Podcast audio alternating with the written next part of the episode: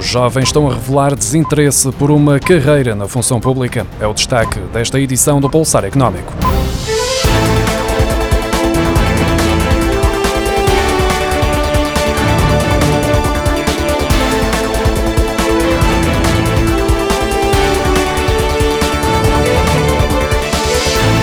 Conseguir um lugar na função pública foi, em tempos, um objetivo de vida para muitos jovens, face a uma sensação de maior estabilidade transmitida pelo patrão-Estado em relação ao setor privado. Prova disso era o elevado número de candidatos às vagas que iam sendo criadas. Contudo, a realidade atual dá sinais de que seguir uma carreira no setor público está fora dos planos dos jovens. No ano passado, as 500 vagas disponibilizadas na edição do programa Estágio AP21 não foram totalmente preenchidas e há pelo menos 110 lugares que transitam para 2022. De acordo com o público, que cita dados do Ministério da Modernização do Estado e da Administração Pública, as vagas que ficaram livres vão somar-se às 1.100 previstas para a nova edição do programa, destinada a jovens licenciados até aos 30 anos. Ficaram assim por preencher 110 oportunidades para estagiar nos serviços do Estado, aproximadamente um quinto do total. A primeira edição contou com 440 candidatos que acabaram colocados, mas apenas 260 celebraram um contrato de estágio não tendo o mesmo acontecido com os restantes que obtiveram colocação,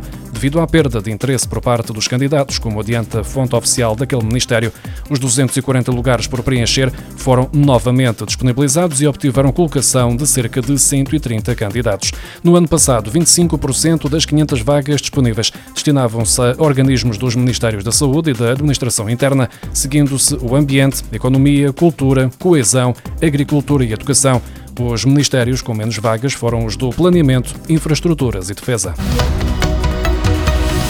Ter um emprego não é sinónimo de que uma pessoa esteja afastada de uma situação de pobreza. Em 2020, mais de uma em cada dez pessoas empregadas em Portugal, mais precisamente 11,2%, eram pobres, uma subida em relação aos 9,6% registados no ano anterior.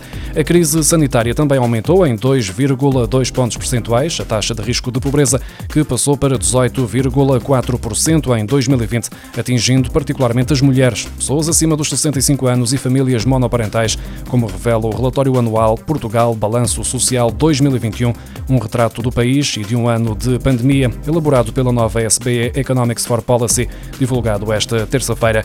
Em 2020 havia mais 228 mil pessoas em situação de pobreza. Os desempregados são os mais afetados. Em 2020, a taxa de risco de pobreza dos desempregados atingiu os 46,5%, uma subida de 5,8 pontos percentuais face a 2019.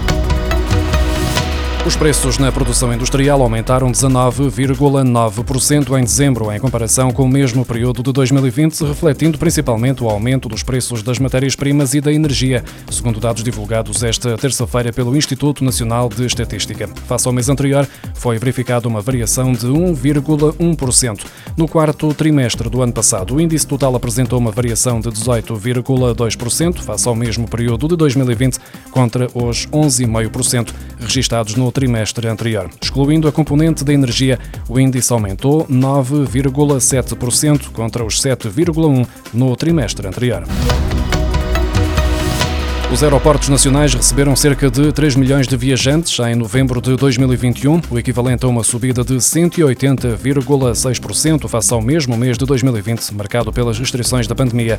Os dados publicados esta terça-feira pelo Instituto Nacional de Estatística mostram que o setor do transporte aéreo continua cerca de 20% abaixo dos níveis pré-pandemia, o que representa uma melhoria quando comparado com outubro. Em novembro, aterraram nos aeroportos nacionais 13.400 aeronaves em voos comerciais comerciais que transportaram cerca de 3 milhões de pessoas. No que diz respeito ao movimento de carga e correio, foram transportadas 192 mil toneladas, mais 35,2% do que em novembro de 2020.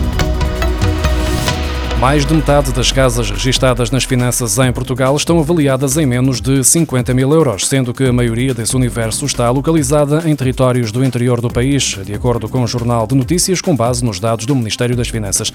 Os registros dão ainda conta de 2.937 imóveis a valerem mais de 1 milhão de euros.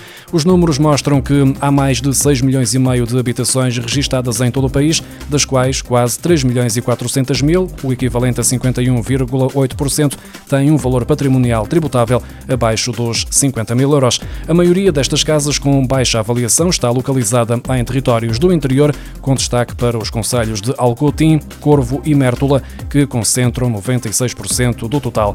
No lado oposto, Cascais e Albufeira, ambos com uma fatia de 23% de casas a valerem menos de 50 mil euros, são os conselhos onde há menor proporção entre casas de baixo valor e de valor elevado. Os registros dão ainda conta de 2.937 casas a valerem mais de 1 milhão de euros, distribuídas por 132 dos 308 conselhos do país. A maioria está localizada nos conselhos de Lisboa, Cascais e Loulé. A entidade reguladora dos serviços energéticos considera que os contratos a preços dinâmicos previstos na nova legislação do Sistema Elétrico Nacional podem ser uma opção válida para os consumidores portugueses quando houver maior estabilidade nos valores negociados no mercado grossista. A ERS lembra que em 2020 foi notada uma redução acentuada dos preços da eletricidade devido à pandemia de Covid-19, quando os consumidores portugueses com ofertas indexadas saíram beneficiados comparativamente com outras ofertas. O novo regime do Sistema Elétrico Nacional prevê que os clientes clientes com contador inteligente possam fazer contratos de eletricidade a preços dinâmicos, indexados em base horária aos preços do mercado ibérico de eletricidade, ou seja, o valor a pagar estará dependente das oscilações dos preços no mercado grossista que variam diariamente. Atualmente, perante os valores a que a energia tem vindo a ser negociada no mercado ibérico, se já estivesse em prática, a adesão do consumidor a esta modalidade não seria nada benéfica para a sua carteira.